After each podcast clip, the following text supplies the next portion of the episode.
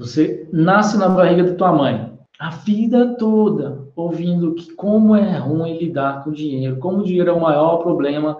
do mundo, ouvindo que ser rico é ruim, ouvindo que os ricos provavelmente fizeram alguma coisa errada, ouvindo um monte de coisa do tipo,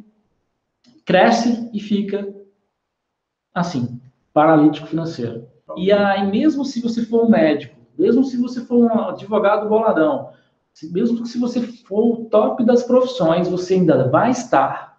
vendendo as suas horas todos os dias para construir o sonho de um negócio. Você pode colocar o dinheiro que você ganha para trabalhar para você, para que você possa trabalhar menos e viver mais.